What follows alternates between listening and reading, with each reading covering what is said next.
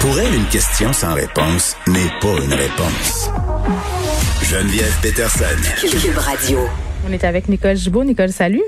Bonjour Geneviève. Hey, j'entendais euh, parler tantôt euh, le premier ministre Legault par rapport à la frontière ontarienne. Toi, je sais que tu es en Outaouais. Est-ce que c'est Oui. vrai qu'il y a beaucoup d'Ontariens qui viennent faire leurs courses euh, en, en Outaouais? Oui. C'est vraiment déplorable. Euh, Il n'y a pas une journée où, je- où il faut que j'aille faire une commission, quelque chose, où on, s'arrache les cheveux. Puis justement hier, là, j'étais avec mon conjoint. C'était plein de taux, là. Canadian Tire, là. plein de taux en ligne, là. Ontario, Ontario, Ontario. On est vraiment, on en a, on ne sait pas pourquoi puis comment. Euh, Moi, c'est quoi les commerces sont-ils plus intéressants en Outaouais? c'est Qu'est-ce qu'ils Ben, viennent chercher? Il me semble que c'est la Je même chose. qu'on s'est dit la même chose parce qu'un Canadian Tire, il y en a en Ontario, là. Euh, Walmart, ils sont tous là, ils sont partout, euh, malheureusement. Je le répète, c'est pas qu'on les aime pas, les Ontariens, mais en ce moment, il y a un- on le dit et le répète, stay at home. On leur demande de rester à la maison, justement parce qu'il y a des problèmes. Nous, on est vraiment mal placés, là. On est, ça, ça, ça- je sais qu'il y a des barrages parce que j'ai des amis qui se sont fait poser des questions, qui Ouais. travaillent en Ontario. Ça fonctionne. Des contracteurs, par exemple. Mais c'est, c'est, c'est pas sporadique, là. C'est un de temps en temps, etc. Donc, euh, moi, je le vis tous les jours, là. Je sors pas tout, tout, tous les jours, mais à chaque fois, je pense qu'on calcule, euh, je- des fois, c'est deux autos sur quatre avec des plaques d'Ontario. Pourquoi?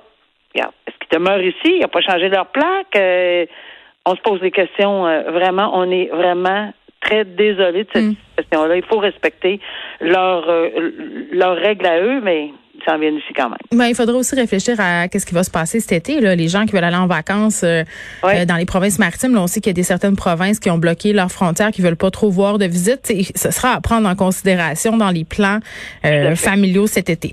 Euh, on se parle d'un Montréalais qui est accusé d'avoir harcelé la sœur euh, d'Eugénie Bouchard Ben sur oui. les médias sociaux. En fait, un homme de 42 ans qui fait face à des accusations d'harcèlement, de communication harcelante envers euh, bon la sœur de la joueuse de tennis, qui est quand même euh, une fille qui a beaucoup beaucoup d'abonnés sur ses médias sociaux. Et vraiment là, euh, je suis allée voir un peu, puis c'est décrit aussi euh, bon dans les articles qui en parlent.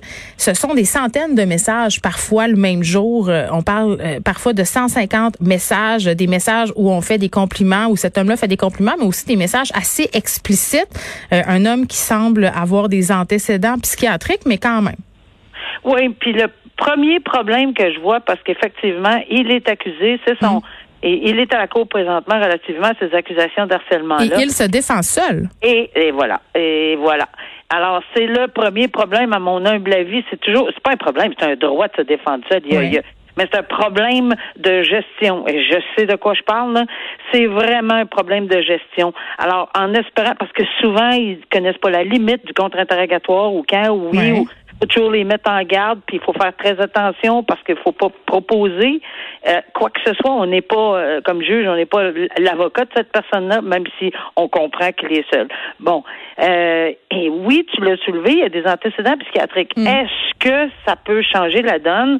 Est-ce que ça a été vérifié, testé? Est-ce que ça lui aurait ouvert une porte? À une défense? On ne le sait pas, on ne le saura probablement il dit qu'il jamais. veut pas, il dit qu'il veut pas l'invoquer. Puis attends, là, Non, il y a il eu des pas. phrases quand même assez troublantes. Il a dit aux enquêteurs en 2018 qu'il courtisait les filles à sa façon.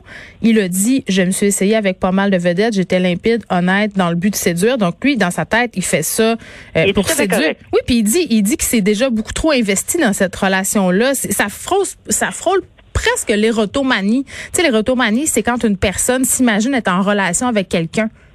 Oui, ben c'est exactement ça. Quand on dit je me suis investi dans la relation, C'est ça, ils n'ont pas de relation, là. Il y en a pas de relation là. C'est ce qui, c'est après ma barre, faut qu'ils le comprennent. Puis c'est juste pour ça qu'il fait face. Mm. C'est un petit peu malheureux parce qu'on tourne en rond là. Ben, c'est triste. Euh, c'est, triste pour pour pour. Puis elle était vraiment, euh, elle avait peur cette jeune fille là. là et Ouais. avec raison là. Tu sais pas. euh, Mais c'était qui- pris en photo près de son travail. Puis comme elle savait pas à quoi il ressemblait, chaque fois qu'elle voyait des hommes dans la rue, elle se disait c'est-tu lui, c'est-tu lui, c'est tout d'un coup que c'est lui puis qui m'attend.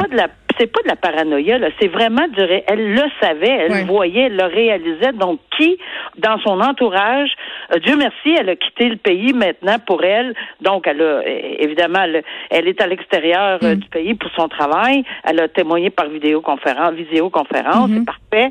Mais c'est tout à problématique. Puis on justifie parce que c'est pas, pas le but c'était pas de faire mal. Ben oui, mais ça fait mal harceler psychologiquement. Ça fait mal dans, la tête. Alors on verra la décision, mais est-ce qu'il va témoigner? On va. Ça, je sais qu'on va le mettre en garde. Là, on va lui dire qu'il n'est pas obligé. Euh, mais souvent, bon, c'est. Mais les gens qui se défendent ça, habituellement, ils, veulent parler. C'est correct aussi. Exactement. Il est dans son droit. On va continuer de suivre ça. Charlotte Bouchard, tu l'as dit, est en dehors du pays. Euh, mais cet homme-là, puis je pense qu'il faut le préciser parce que des communications harcelantes, il y en a beaucoup sur les médias sociaux. On a l'impression toujours qu'on peut rien faire, mais mais c'est pas vrai. Il y a des recours euh, contre ça, et on peut les exercer. une histoire vraiment horrifiante très triste aussi, euh, à mon sens, là, québécoise qui a été arrêtée après avoir euh, aspergé une mère de poivre de Cayenne euh, pour s'enfuir avec son bébé. Finalement, elle, disait à cette mère en question que c'était son enfant, puis elle est partie avec. Huit jours, le bébé. Huit jours. Et là, je je je sais pas exactement la date où ça s'est produit là, cette cette ce qui est arrivé, hmm. mais elle part du Québec, elle s'est retrouvée en Ontario. Oui.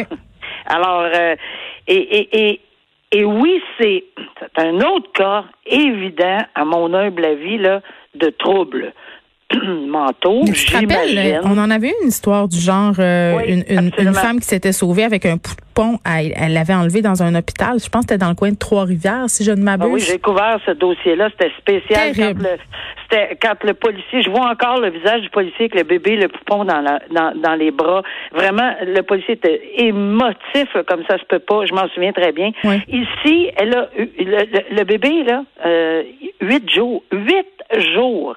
Et c'est grâce à la, les voisins, là, parce qu'elle, elle a été aspergée de poivre de Cayenne, donc elle criait, elle voyait rien. Ça a pris huit heures apparemment. Mhm. apparemment. Donc la personne est accusée de séquestration, de voie de fait lésion. je ne sais pas comment ça va se finir parce que dans le cas de ce qui s'est passé à Trois-Rivières, Valérie Poulin-Collins, elle a eu quand même deux ans de prison là, pour avoir enlevé cet enfant-là.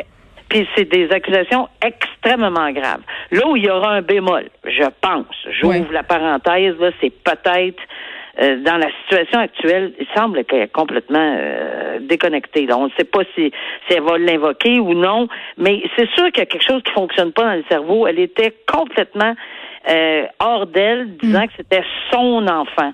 bon, jusqu'où ça va aller là? Est-ce qu'on va explorer cette cette euh, avenue-là. Mhm. C'est sûr. C'est sûr que le tribunal, en quelque part, il y a quelqu'un qui va soulever l'aptitude, peut-être la non-responsabilité, on verra. Mais moi, ce que je souligne comme courage, c'est les voisins qui sont partis après, qui ont retrouvé un homme et son fils. Oui, un homme et son fils, puis qui l'ont ramené immédiatement, et pas parti parce que ça aurait été un autre, euh, toute une autre histoire si elle avait réussi à partir avec l'enfant. Mhm. Euh, mais il y a une chose, la mère a été quand même extrêmement, là, il faut, le souligner, extrêmement correcte. Elle dit, moi, là, quand j'ai vu qu'elle disait que c'était son bébé, son bébé, j'ai eu moins, j'étais terrifiée, là, mais je voyais rien. Alors, au lieu de crier, de l'agresser, elle, euh, je voulais pas accentuer parce qu'elle disait, je suis certaine, si elle pense que c'est son enfant, elle ne lui fera pas mal. Tu sais, le raisonnement d'une mère, c'est quelque chose, mais c'est vrai. Elle a pensé très, très vite au lieu, euh, au lieu de la charger, j'utilise ces mots, elle a appelé de l'aide. Exactement. Elle a appelé de l'aide. Alors, euh, on va voir le déroulement, mais c'est mm. extrêmement sérieux. Bon, c'est une histoire qui se finit bien euh, pour le bébé pour cette mère-là, mais il y aura euh, certes des conséquences pour cette femme qui est partie avec un bébé qui, rappelons-le, huit jours quand même. rapidement, Nicole, je voulais qu'on revienne. on a voulu en parler hier, mais on a manqué de temps là sur une chronique d'Yves Boisvert que j'ai trouvée particulièrement intéressante sur l'anonymat en cours et quand les victimes enfreignent malgré tel, tu sais, ou eux, euh, si ce sont des hommes, évidemment, les ordonnances de non-publication. On donnait l'exemple euh, d'une femme qui alléguait avoir été violée par son ex-mari, euh, une agression quand même sérieuse, violente. Elle a, en fait, il y a eu une retranscription du jugement de la cour. Elle a envoyé un exemplaire à, ses, à des amis, en fait, à de la famille. Il y avait une ordonnance de non-publication. Un des destinataires a relayé tout ça sur Facebook et la police est débarquée chez elle, chez la présumée victime, pour l'accuser, en fait, d'avoir violé une ordonnance de non-publication. Oui, puis on finit en disant que ce, la personne en question, l'accusé, a été trouvée coupable. Oui, c'est une un amende an de 2000 prison, là. dollars. Oui, oui, exactement. Et, et, et- mais je pense qu'il y a eu de la prison aussi. Là, Oui, pour m'abuse, pour ce mari, oui. C'est ça. Non, non, c'est ça. Je parle de, de, de- du mari en question Oui. ou de- du conjoint. Il était coupable. Cette personne-là, c'est coupable. là. Il n'y a même pas de doute. Alors, c'est la victime. Puis je comprends tellement, tellement la chronique. Le droit de ne pas être anonyme. Voyons donc, normalement, c'est la victime qu'on veut protéger, pas l'agresseur. Un procès, il est public. Oui, puis on a vu Et- des victimes faire lever l'interdit pour Ben pouvoir oui, en mais- parler mais- à par la suite. Mais juste logiquement, là, puis là, je, je, je regrette de ce que je vais être obligé de dire, là, ben, je suis tellement d'accord avec Yves Boisvert quand il dit, ben, je peux, je- était où la tête du procureur de la Couronne de déposer des accusations? Parce que elle est accusée d'avoir, d'avoir euh, brisé l'ordonnance de non-publication de son propre nom à elle parce qu'évidemment, elle l'a envoyé. Et non seulement ça, il dit, mais c'est, c'est, c'est quoi qu'il y avait dans la tête du juge pour entériner? Parce que cette femme-là, elle a juste dit, ah ben, mais là, ben, OK, d'abord, euh, si vous le dites, euh, je, je, je Mais vais payer l'amende. 2000. Mais là, le, le barreau de l'Ontario, je sais pas trop quoi, ils vont, ils vont le faire gratuitement l'appel. Ça n'a aucun sens. J'espère. là. Ça n'a 2000 dollars d'amende pour cette victime-là qui a dû vivre l'enfer et 600 dollars pour un fonds d'aide Oh. aux victimes criminelles, je veux dire. C'est tellement, euh, je vais le dire, là, nono comme décision Mhm. d'abord d'avoir déposé des procédures et de un et de deux d'avoir entériné une suggestion qu'elle paye 2000 dollars puis 600 dollars voyons donc Mhm. Euh, j'aurais levé les bras dans les airs j'aurais questionné pas mal plus que ça mais ça ça tient pas la route Ça La fait aucun sens encore. euh, et le pouvoir discrétionnaire, à un moment donné, il faut l'utiliser. Nicole, Ben, merci oui. beaucoup. À demain. à demain au revoir